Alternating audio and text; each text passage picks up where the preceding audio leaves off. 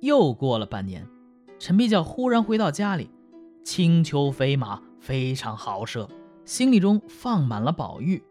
从此，陈必教拥有万贯家财，歌舞女色等享受都是豪华奢侈，连世代官宦人家都赶不上。在七八年间，生了五个儿子。他天天宴请宾客，提供的住处和饮食都极为丰盛。有人问起他的经历，他也毫不隐晦地去讲。陈必教有一个童年的好友叫梁子俊，在南方任官十多年。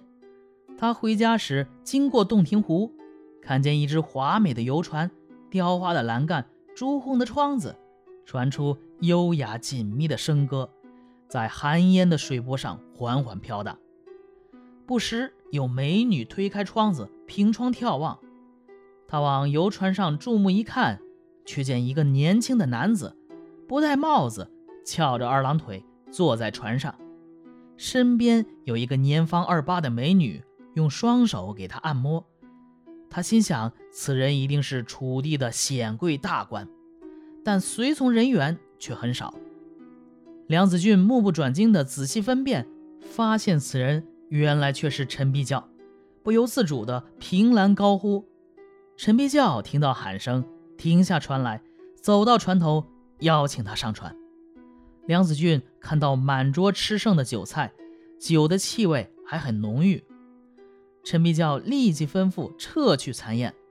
一会儿，三五个漂亮的丫鬟斟上酒，端上茶，摆上山珍海味。都是梁子俊不曾见过的。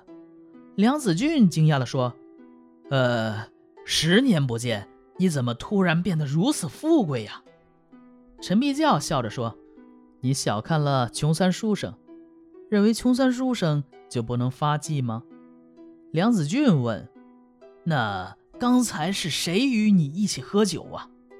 陈必教说：“卓七。”梁子俊又觉奇怪，问。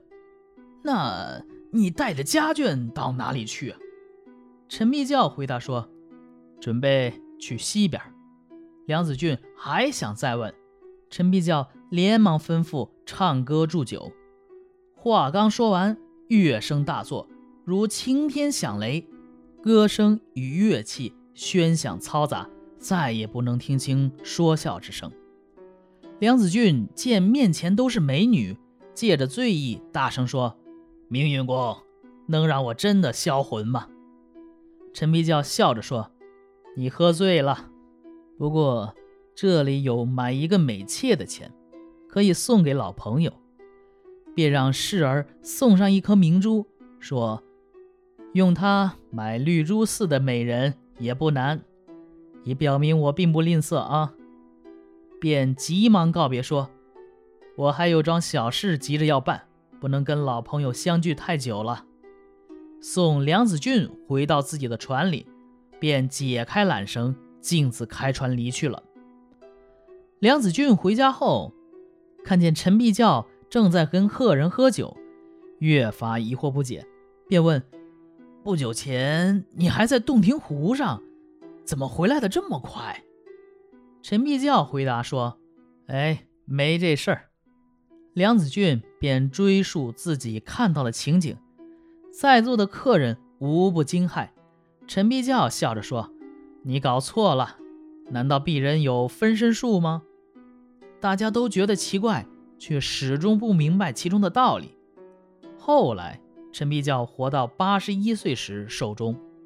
到送殡时，人们诧异抬的棺材太轻，打开一看，却是空的。易史是说：“竹香不沉默，红手巾上题诗，这里面都有鬼神指使啊。而关键都是由恻隐之心所贯通的。至于华屋美事、妻子姬妾，陈必教一人在两处都得享受，便又无法解释了。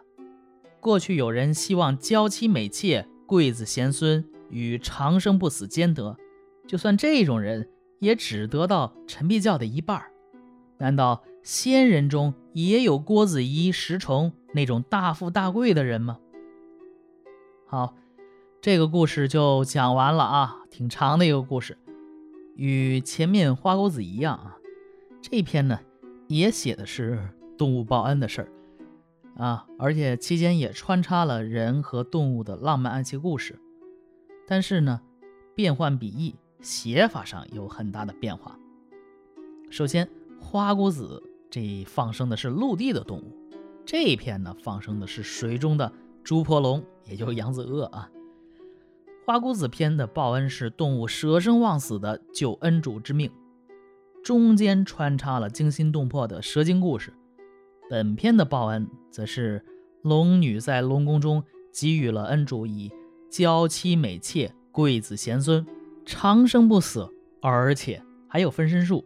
嗯，这个金手指给的有点太多了啊！由于西湖主的身份是洞庭湖的龙女。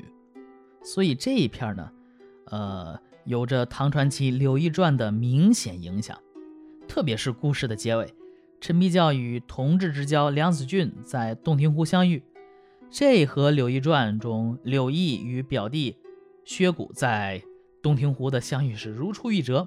而且呢，这一片的话也可谓是歪歪的非常厉害啊！你看这个，呃，这个陈明允。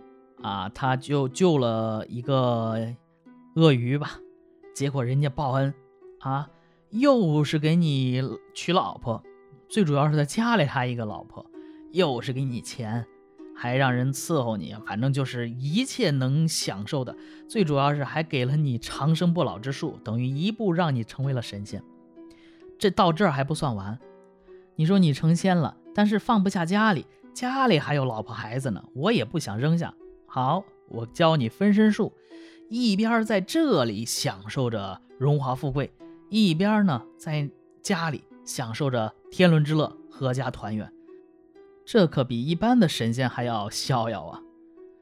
只不过呀，这毕竟是小说，而且写这一篇的也是蒲松龄，是一个穷苦书生啊。这终究是底层书生的一些意淫之作呀。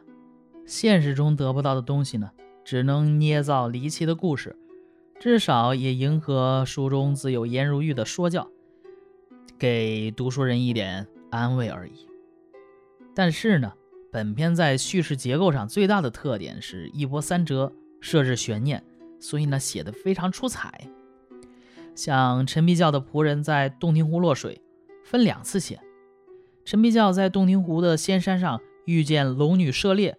又遇见他荡秋千，然后呢，他红巾提诗，被关庭院，最后数人持锁，汹汹入户，却被招为驸马，写的是曲曲折折，引人入胜。但明伦赞为曰：“水尽山穷，忽开生面，处处为惊魂骇魄之文，却笔笔作流风回云之势。”冯正鸾赞为说。一起一落，如蝴蝶穿花，蜻蜓点水。本篇在怨语的描写上啊，也达到了很高的境界，像垂杨数十株，高伏朱颜；山鸟一鸣，则花片齐飞；深院微风，则榆钱自落；一目快心，殊非人事。这几句非常好，所谓好句连珠，以真诗境。好。这一篇就讲完了，我是肖老肖，咱们下一篇接着聊。